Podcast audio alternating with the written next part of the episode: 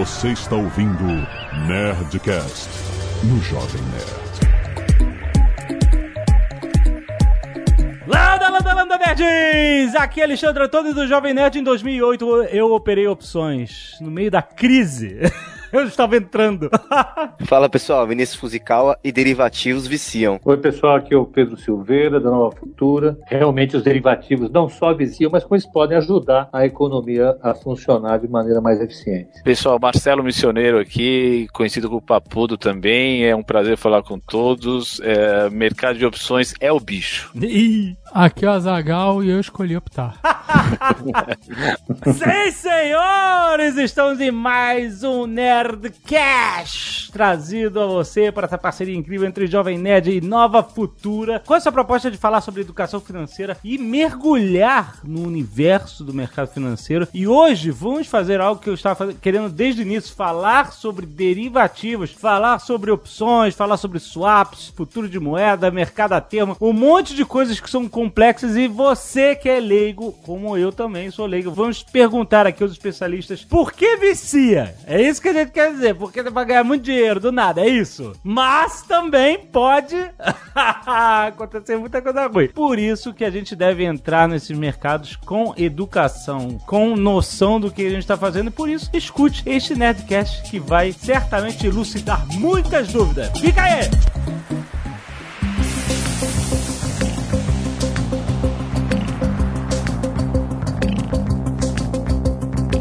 Opções. Eu te, olha, o senhor K costumava falar que quando você opera com opções, você tem a opção de se fuder. e a gente, olha, a gente tem uma história de operar opções, eu pelo menos tenho, foi muito errada. Eu não perdi dinheiro, mas eu quase perdi muito dinheiro. Isso é justamente o que fala quem perde dinheiro. Eu não cheguei a perder. Você só não quer confessar. Não, não. Conheceu o Divino? Eu quase conheci, eu vi o Divino na minha porta, olhando pra mim. e aí eu fui um pouco sangue frio e esperei um pouco mais. Foi num dia que quase, tipo assim, eu, eu sabe, eu comecei a tomar o gosto pelas opções, eu coloquei dinheiro, ganhei alguma coisa, coloquei mais, mais, mais. Teve uma queda absurda e eu tava vendo todo aquele dinheiro indo pro ralo e aí eu tive Mas tu sangue- sabia o que tava fazendo? não, eu achava que eu sabia. Essa que é a parada. Sabe aquela curvatura de quando você começa a, a ler sobre o assunto, a entender sobre o assunto, você acha que você sabe tudo sobre o assunto São- e você não sabe nada ainda? Esse é o perigo, né? É, é, é aí que eu tava. Eu achava que eu, porra, tava sabendo tudo. E aí corri um risco grande, mas eu fui calmo, não vendi, eu esperei. Eu falei assim: ah, agora se eu perder, perdi tudo. e aí a opção se recuperou, e aí eu, eu vendi com um pequeno lucro, que eu comprei um Xbox 360 na época com esse lucro. Foi o suficiente pra isso. Mas eu não tive mais coragem. Porque eu falei assim, eu não sei mexer nisso, entendeu? Eu vou parar e eu vou, eu vou me educar antes de mexer nisso. E acabei que deixei passar o tempo. E não se educou. Não me eduquei. É por isso que eu estou aqui. Por isso que a Nova Futura está aqui. Mas Ale, você sabia o que era uma opção ou você estava operando só a volatilidade? Sabia o que que era o conceito de opção ou não? Eu sabia muito por alto. Eu sabia da- das consequências. Que você podia ganhar grana, sei lá, 100, 150% num dia. Ou você podia perder também quase tudo num dia. Então era assim, eu tava trabalhando na volatilidade. Então é. E esse é o erro, né? É você. Eu tava no cassino, cara. Eu tava operando que nem um jogador de cassino, na roleta. Eu tava achando, ah, eu acho que vai subir. Eu li alguma coisa aqui, eu vi algumas previsões e é isso aí. Mas, sabe, não- eu tava no home broker totalmente desamparado de qualquer outro conselheiro, a não ser meu, meu instinto e alguma informação, entendeu? Então não eram escolhas educadas na real, sabe? Eu tava meio que na sorte mesmo. É, pra gente começar a falar de derivativos, o Pepa e o Marcelo são especialistas aí no assunto. Cara, opção é, é uma forma muito inteligente que foi criada pra você poder aumentar seus ganhos e poder se proteger no mercado financeiro. Eu acho que uma das formas que as pessoas fazem mais errado é fazer da forma que você fez e ficar operando e correr esse risco do cassino. Exatamente. Cara, tem muita coisa inteligente pra você fazer opção, pra fazer com opção, pra você ganhar muito mais do que a renda fixa, ou fazer é, um investimento que pode te proteger e te dar rendimentos maiores do que outras opções que você tem em fundos. É, eu acho que isso é o legal das opções, eles podem explicar um pouquinho melhor. E também, pra quem gosta de correr risco, dá pra operar também, mas também operar com consciência. Pois é. O derivativo, o termo, é algo que deriva sempre do mercado de ações. É isso. Não, é algo que deriva de algo. De algo, de qualquer coisa, não precisa. Entendi. É um contrato feito entre dois agentes econômicos que diz respeito a algum preço de algum bem ou de algum ativo. É o caso do. Você pode ter contratos futuros sobre frango, sobre porco, sobre boi, né? Lá em Nova York, é em Chicago é negociado contrato de praticamente tudo, né? Petróleo, é negociado contrato sobre tempo, sobre o tempo que vai fazer, se vai chover, se não vai. Tudo isso pode ser negociado numa bolsa ou pode ser negociado entre os agentes mesmo, no, no balcão que a gente chama. Tem um contrato que especifica isso e um agente combina com outro o preço de entrega bem um determinado período. Esse instrumento que a gente chama de derivativo é porque o contrato em si ele pode ser negociado de diversas formas por várias pessoas e ele diz respeito a alguma coisa. Pode ser ao frango, ao ouro, pode ser feito a ações, pode ser feito ao que for. Esse contrato a gente chama de derivativo que diz respeito ao colateral dele, ao, ao objeto que diz respeito ao contrato uma diferença por causa disso. O Pepa falou no negócio do clima, eu lembrei aqui que as grandes estações esqui americanas usam é, o mercado de derivativos para. Eles têm opções de neve, então eles se rediam lá para aqueles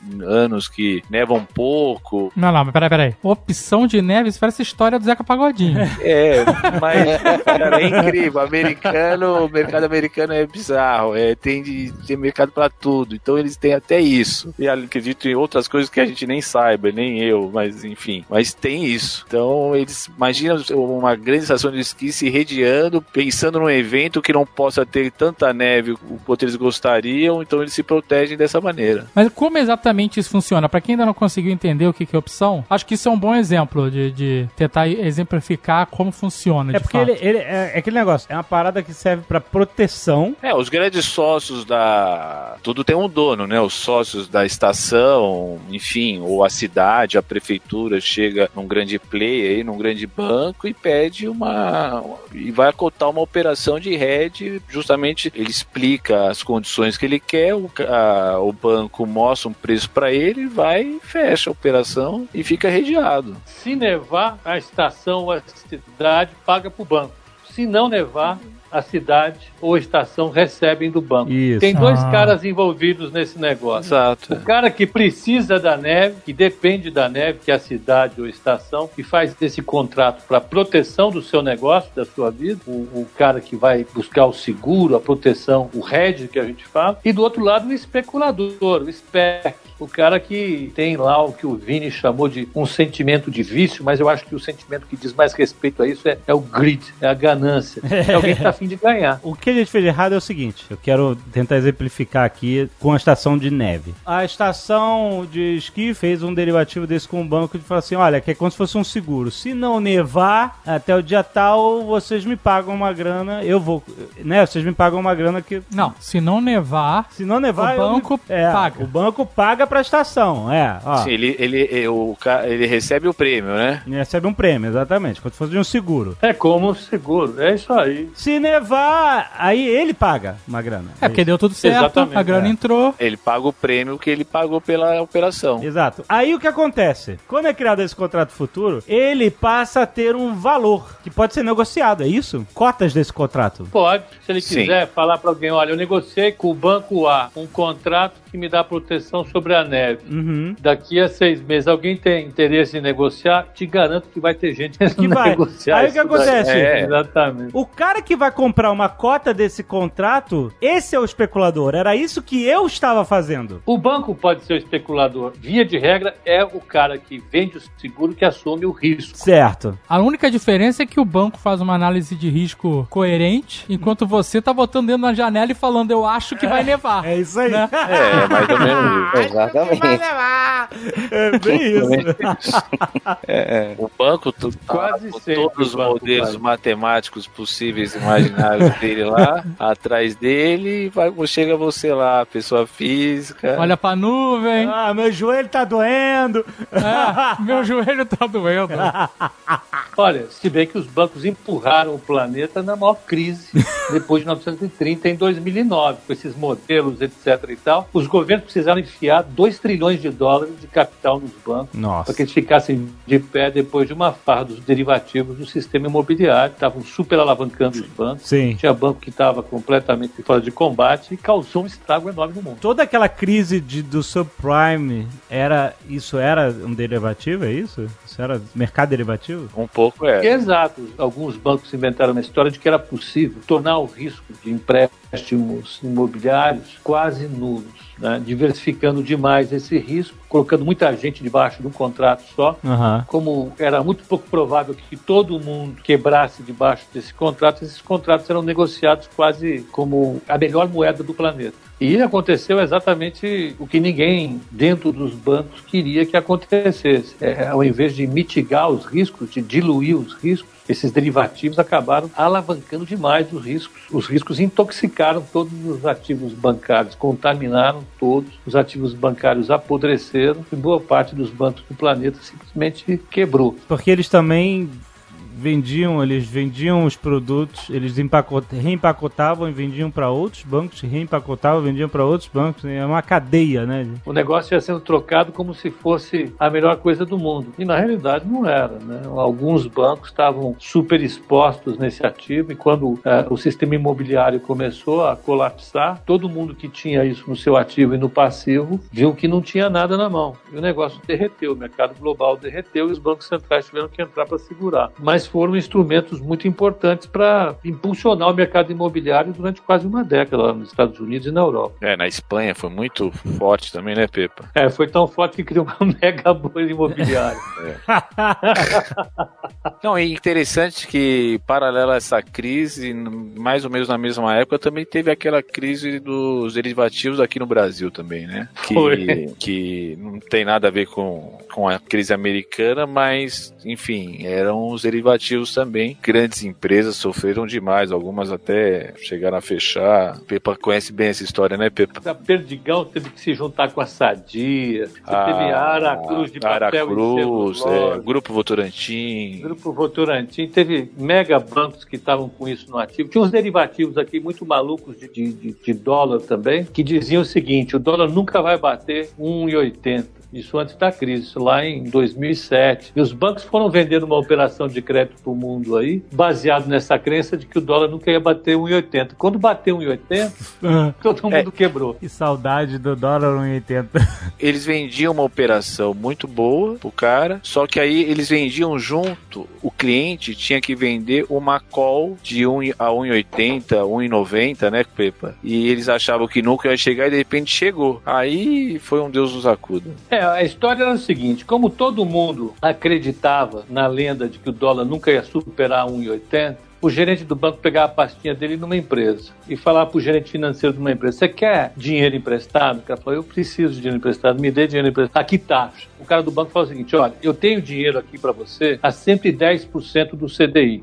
Agora, Mas se você vender uma, op- uma opção de dólar a 1,80, já que o dólar está 1,40, 1,50 e nunca vai bater 1,80, você põe o dinheiro da venda dessa opção no bolso. E com esse dinheiro você barateia o seu empréstimo. Ele era 110, ele passa a ser 80% Nossa. do CDI. É, Nossa, as empresas ficaram super felizes. Tomaram dinheiro emprestado de 80% do CDI, porque o dólar nunca ia bater 1,80. Aham. Aí quando o dólar. Isso é que nem o sapo na panela. Né? Não, mas e, e você sabe que isso é muito engraçado, que isso é típico de operação que se vendia para grandes clientes dos, dos private dos bancos, é, os clientes de alta renda. Sim, pô. E os caras querem. Os diretores financeiros das empresas falavam lá para os acionistas: falavam, nós estamos inventando, reinventando a roda, estamos tomando dinheiro a 80% do CDI, que era super barato para a época. Na verdade, eles estavam apostando uma parte significativa do capital dessa empresa nessa crença, nessa crença de que o dólar nunca ia bater 1,80. Aí, conforme a crise lá fora foi andando, o dólar começou a subir. E saiu de 1,40, foi para 1,45, para 1,50, para 1,60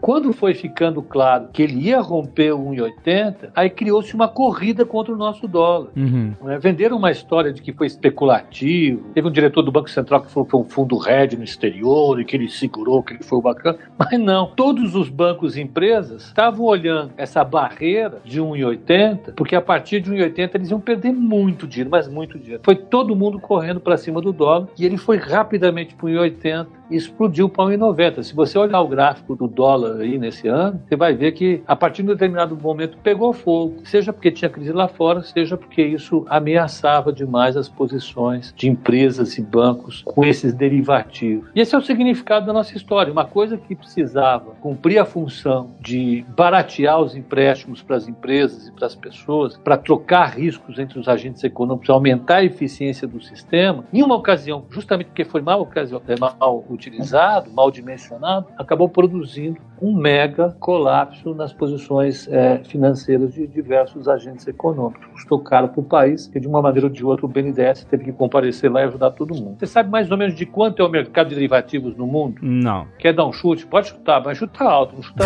baixo, não. Em dólares? É isso? Em bilhões de dólares? Não, lógico. em dólares, vai lá, pode chutar. Vai errar. Sei lá. eu- eu- eu posso chutar alto? É aproximadamente um quadrilhão de dólares. Nossa senhora! do céu! Esse dinheiro não existe, gente. Ele é algumas vezes maior do que o PIB global estimado. O PIB global estimado pelo Banco Mundial é de aproximadamente 81 trilhões de dólares. Aham. O volume total de derivativos que é negociado no mundo, o volume total é desse montante. Ainda que o Banco Mundial, o, Banco Mundial não, o BIS, o Bank International Settlement, use uma estatística um pouco mais conservadora, de apenas 540 trilhões de dólares, que é um valor excessivamente elevado. Isso é trocado em bolsas, isso é trocado em operações entre duas partes ao redor do mundo. É uma coisa que chama a atenção das autoridades ao redor do mundo e que tem um volume gigantesco de negócio. Uhum. O Papuda é o nosso expert em derivativos lá na Nova Futura, é o cara que negocia com essas entidades.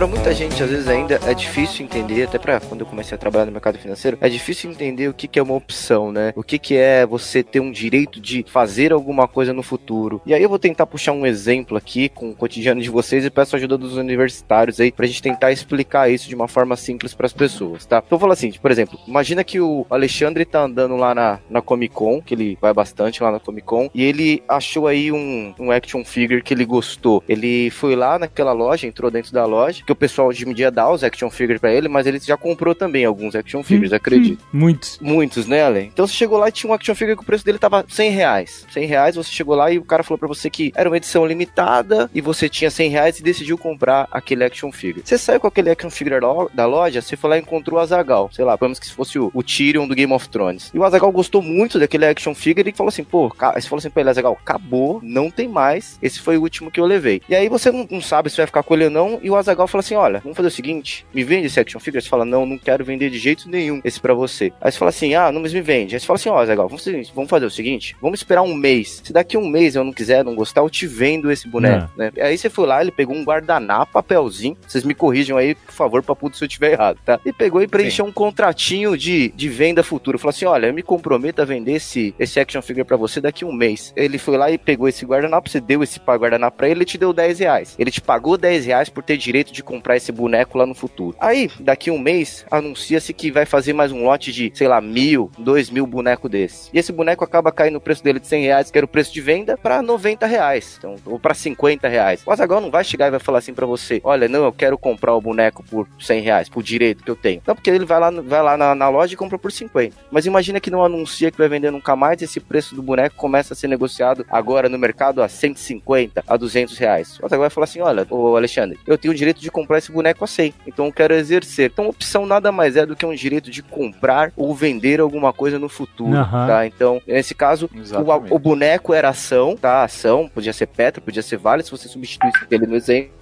E a opção era aquele guardanapo, que na verdade é um direito de comprar ou vender no futuro. Então, nesse caso do Azagar, um direito de comprar. Se o boneco voltasse no mercado, assim, ah, voltou a um 10 mil exemplares aí do, do boneco no mercado e ele vai ser vendido a 50 reais. O papel do Azagal não vale nada, ele pode rasgar e jogar fora. Exato, porque ele vai no mercado comprar 50 reais. A, a- o papel que tá na mão dele era só um contrato que dizia que ele podia comprar a 100 reais naquela data. Por isso, opção. Exato, Opção de opção compra. de comprar. Então, se o Tyrion tivesse 200 reais no mercado naquela data, o Azaghal exercia o poder de compra dele. Ele comprava de você a 100 e vendia no mercado a 200. Exato. Então, ou seja, ele pagou 10 reais e ganhou 90 na operação. Exatamente. Então, por isso que é o potencial de ganhar isso. Imagina se ele fizesse isso com grande volume financeiro. Tem gente que ganha muita grana. É, agora, do ritmo que tá indo a temporada, esse Tyrion não vai valer nada.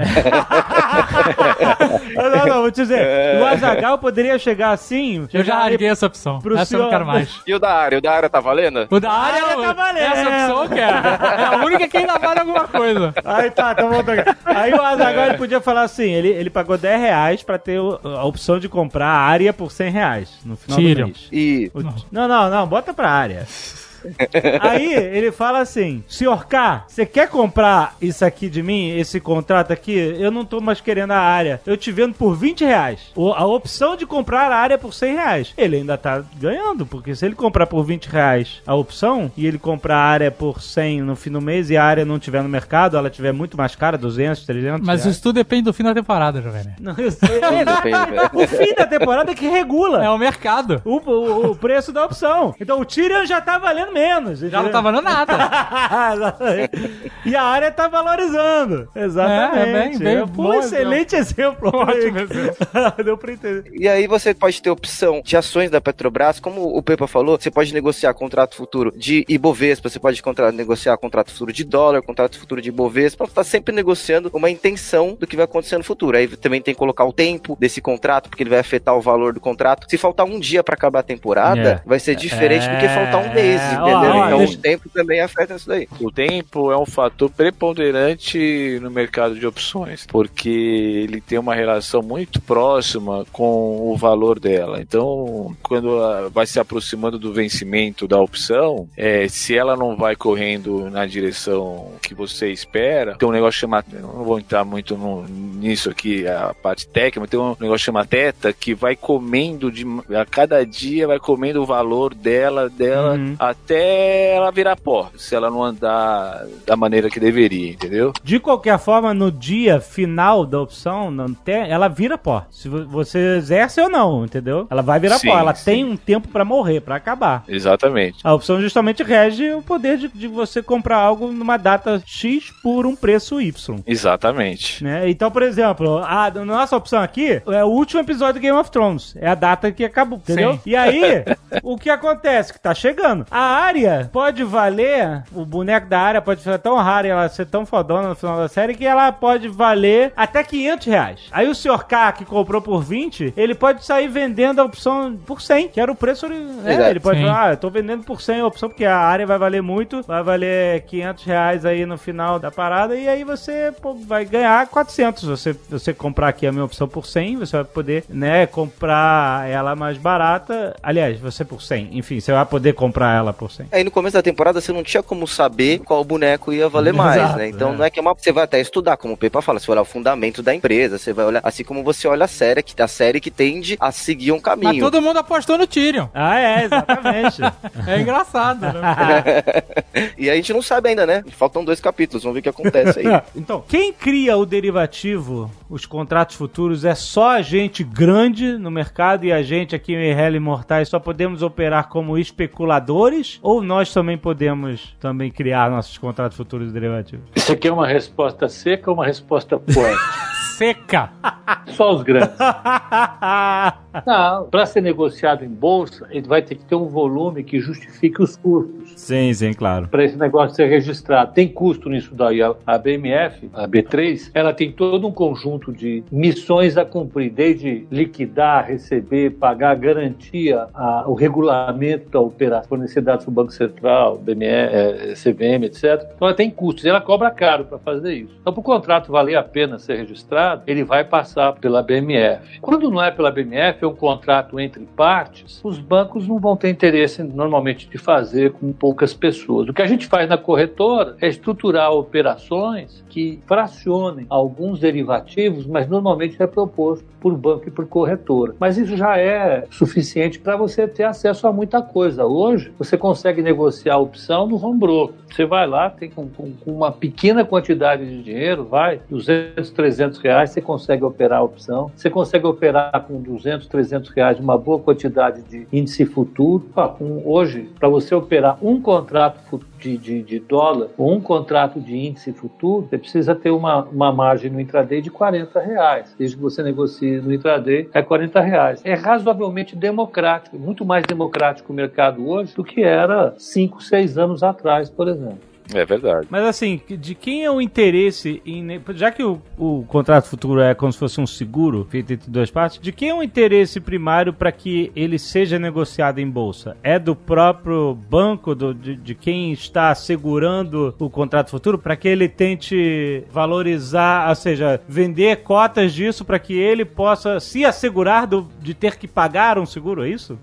Será que eu não sei se foi claro? O negócio da neve, por exemplo. O banco fala assim: ah, a, a estação de a estação de esqui fez um contrato futuro para que ah, se não nevar no, no, dia tal, você me paga 100 mil dólares. Esse é o contrato futuro. Aí o banco, para mitigar os seus riscos, ele vende cotas disso no, no, na bolsa para que ele possa arrecadar e não ter que tirar do, do, do, cash flow dele esse seguro, é isso? Caso ele tenha que pagar? Normalmente o banco faz isso. O banco, ele, como ele tem rede de agência, como ele tem muitos clientes, como ele tem muitos negócios, ele capta negócio. Ele pode captar o interesse desse cliente do Marcelo Paputo hum. em, em, se assegurar da neve. Ele pode pegar esse cara, que é o cara da neve, e encontrar alguém que tem interesse e fazer a outra ponta disso, de, de garantir a neve para ele e especular pela neve também. Uhum. Normalmente o banco repassa isso. Hoje o banco já não pode mais assumir posições especulativas nos seus ativos, nos seus passivos. Depois dessa crise, quase acabou com o sistema bancário em 2008, 2009, os bancos tiveram uma linha limitação enorme em assumir é. posições em derivativos através da, da regra Volcker, da Volcker Rule. E, então, os bancos normalmente eles intermediam esses papéis, esses contratos, esses, essas opções. Porque realmente, às vezes o banco assume algumas posições que, mesmo para uma instituição enorme assim, às vezes eles não conseguem sair da operação. Eles têm que levar a operação até o vencimento. E a operação às vezes é de 10, 15 anos. E não tem outro. Ele sabe que vai assumir uma posição ali, não vai ter como sair daquilo. Mas como ele é um player, é um market ele às vezes ele tem a obrigação de mostrar um preço. Ele pode até não querer fazer a operação. Por exemplo, se pega um grande banco, né, um grande banco americano, ele tem uma carteira enorme de clientes, um maior que o outro o cara chega lá, um fundo das Arábias qualquer lá, pede um preço numa operação, o cara tem que mostrar um preço. O cara uhum. não tem como não mostrar um preço. Mesmo que ele não queira. Ele vai mostrar um preço ruim lá, às vezes, às vezes o cara vai e fecha, ele engole a seco, uhum. engole a seco o negócio, guarda lá num livro lá que perdido, que nunca mais ninguém vai ver e ele fica gerenciando aquilo lá até o fim da vida. Uhum. Ele não vai sair daquilo nunca. Isso acontece. Isso acontece bastante isso. Hoje isso é é muito limitado. Porque quando o banco assumiu uma operação dessa em 2007, por exemplo, o Banco Central americano e as entidades reguladoras do sistema bancário não ficavam sabendo exatamente o que eles faziam. Todas as operações que passam lá, eles têm que informar para o Fed e para os reguladores, e isso acaba sendo compensado nos compromissos totais que o banco quer assumir. O banco quer assumir normalmente, dar dinheiro, emprestar dinheiro através das operações bancárias normais de empréstimo. Quando ele assume uma operação dessa de derivativo hoje, se ele dá, vamos dizer, 100 dólares de crédito em derivativo, ele acaba perdendo a possibilidade de dar 100 dólares de empréstimos que são mais seguros e rentáveis. Isso limita a capacidade do banco para que ele possa justamente ter menos risco do que tinha assumido antes, lá em 2007, 2008. Mas o banco hoje, para derivativo de balcão, é o cara que acha uma ponta e põe contrato com outra ponta, não tenha dúvida nenhuma. É, as tesourarias hoje em dia são vistas com outros olhos, né, Pepa? É, são que nem bolsa. É, é que nem a B3. Você negocia negociam um monte de contratos com empresas e pessoas que são automaticamente repassados e não ficam na estrutura do banco por muito tempo.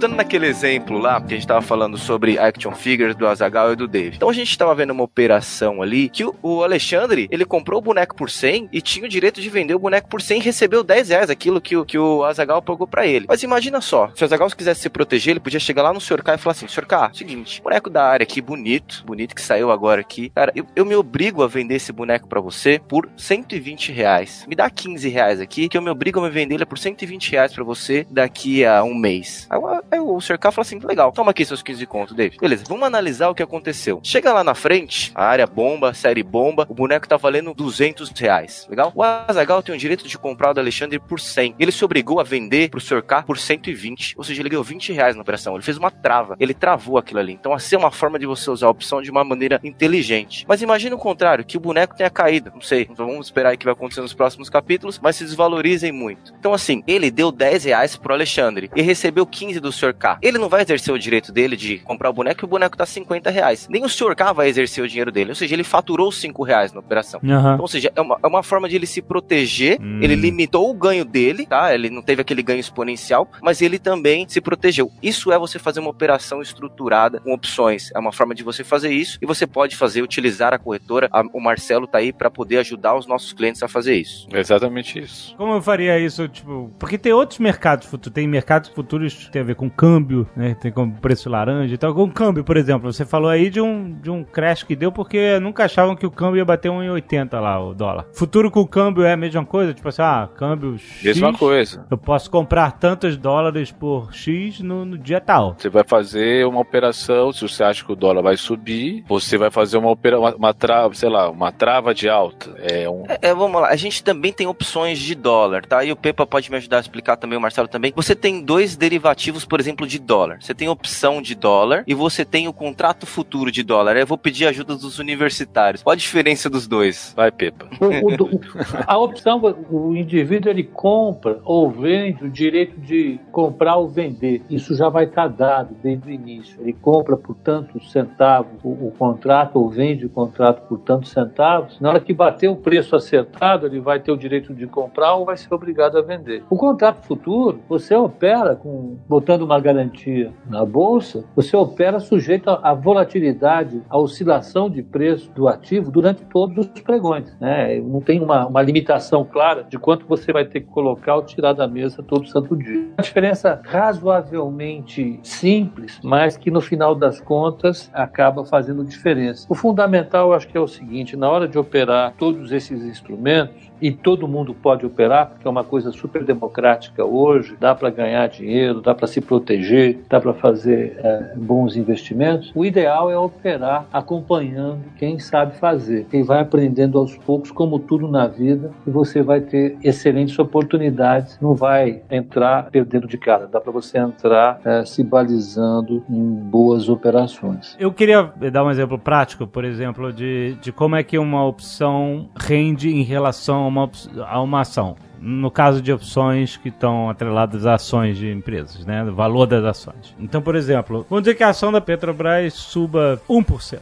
E eu tenho uma opção de compra. Claro que tudo depende do prazo, mas eu tô querendo montar um exemplo. Tipo assim, o quanto a ação da Petrobras pode subir e quanto a opção pode subir no paralelo, entendeu? Exemplo legal, Alex, você fala assim, ó, Ah, eu acho legal. Hoje, durante o pregão, ela caiu 14,80. Ela fechou a 1,84. A Petrobras caiu 1,57 e fechou a 26,35. É dessa ordem. Quando o mercado sobe, acontece exatamente o contrário. Para fazer esse cálculo, você precisa saber exatamente qual tem um negócio que chama o delta da opção. É, mas eu acho que nesse caso, Papuda, é só para dar uma ideia pro cara que tá ali, como é que Sim. um preço se comporta em relação ao outro. Acho que dá para dar um É, exemplo então- concreto. A Petrobras hoje foi negociada a 26 e tanto e o papel, e, o, e a Petro 35 foi caiu esse negócio todo aí. É, eu queria dar um- um- uma ideia da ordem de, de valorização e desvalorização. Enquanto a Petrobras caiu o quê? 2%, a outra caiu 14%. 14%. É. E como eu, que acabei de abrir uma conta nova futura, posso né, testar, experimentar, pegar uma parte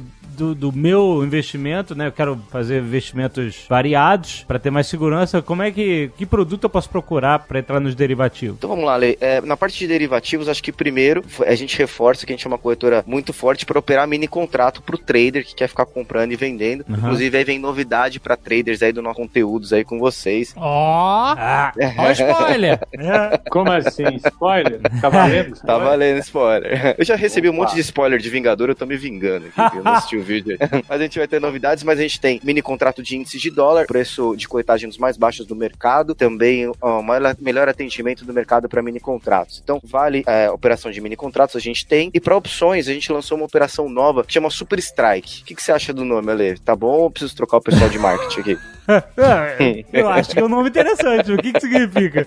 Super Strike é justamente isso, uma operação de opções, que ela é montada com opções de compra e venda, tá? Ela é com uma ação da Magazine Luiza, que é uma ação que é bem conhecida aí e tem um bom potencial de valorização, tá? Então ela é para seis meses, então você vai aplicar, nessa operação vai durar seis meses. Então, nesse período, se a ação da Magazine Luiza subir qualquer valor, você leva 500% do CDI. Porra! O que, que é 500% do CDI hoje em rendimento? É aproximadamente 16% bruto em seis meses. Então é um ótimo rendimento. Bruto você diz porque é, depois vai ter que pagar imposto, é isso? Vai ter que pagar imposto. Isso daí não tem como fugir. E depois do imposto, então você tem líquido, mais ou menos, o rendimento líquido? É, líquido é mais ou menos uns 12%. Aham, Um rendimento para seis meses, maravilhoso. A poupança está dando 1% em um ano. aham. Agora, se a ação, olha que legal, se ela subir qualquer valor, você ganha 500% de CDI. Se ela cair até 19,99% em seis meses, você ainda continua levando 500% de CDI. Então você Ué? ganha na queda também. Ah, ah. É a mágica das opções. A mágica das opções. Ah. Agora, e se em algum momento ela cair menos do que 20%, ou qualquer momento a partir de seis meses ela cair menos que 20% e aciona as travas, né, as opções, você vira acionista da Magazine Luiza. E você pode vendê-la quando você quiser. Isso é uma operação estruturada que a gente está vendendo aqui. O link está disponível na descrição do programa. Quer dizer, você vira acionista porque você exerce a opção de compra e compra das ações, é isso? Não, porque para você realizar a operação, você precisa comprar, tem custódia em seu nome, é, ações da Magazine Luiza. Certo. Certo, então tá. Você tem isso em,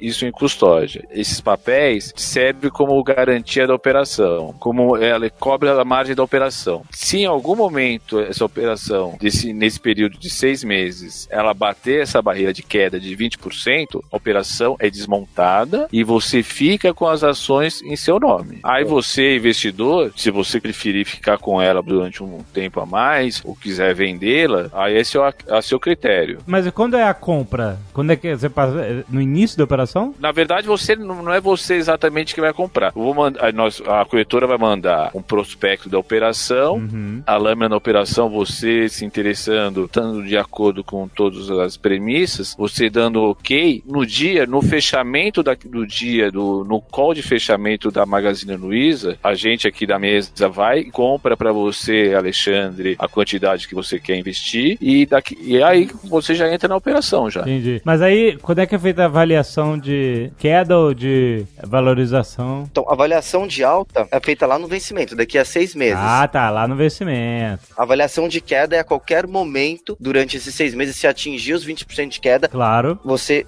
vira acionista da empresa, tá? E aí você não tem mais o rendimento dos 500% de CDI, você agora é um acionista da empresa, tá? E aí vale ressaltar a ação da Magazine Luiza, ela vem no histórico de alta, é um papel aí que a gente procurou para fazer a operação que dá um bom rendimento, e aí você também tem um bom histórico de uma boa ação. Maneiro. É interessante, né? É uma operação que permite um alto retorno, mesmo com uma queda moderada do ativo. Na verdade, não é nem uma queda moderada, que 20% é uma queda, uma boa queda, né? Então ela te dá um colchão de proteção de 20%. Mas aí eu fico com, né, sem liquidez por seis meses. O dinheiro fica lá na, nessa operação, é isso? Sim. Ou tem algo, a parada você tem que se programar. Pegar um dinheiro que não vou precisar mexer nele por seis meses. Não, não. É como se estivesse aplicando num. Sim, botando dinheiro num fundo, num. E tem um mínimo? Tem um mínimo. Essa operação, na verdade, a gente pode vincular essa operação a vários outros papéis. Mas agora, eh, nesse mês, a gente está vinculando ao papel da Magazine Luiza. Certo. O papel da Magazine Luiza, ele tem uma valorização muito grande. Ele,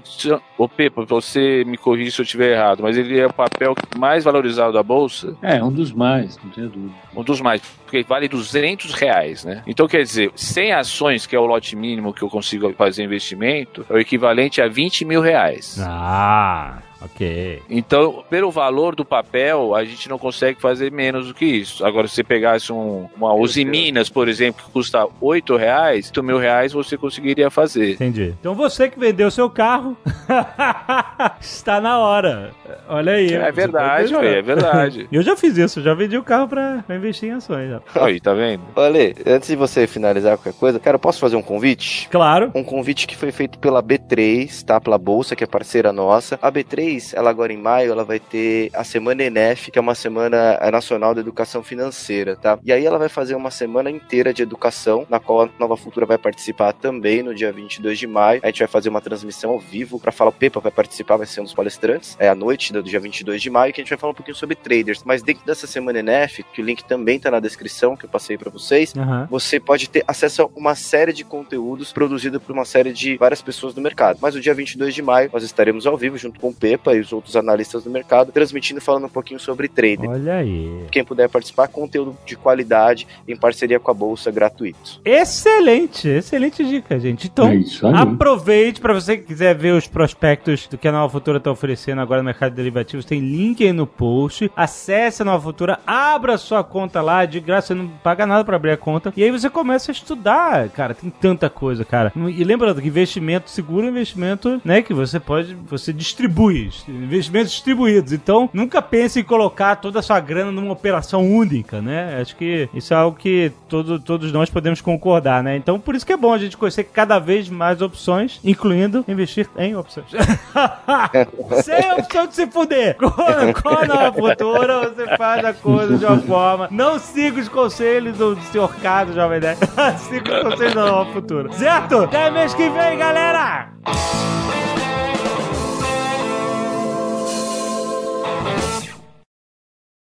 Este Nerdcast foi editado por Radiofobia, podcast e multimídia.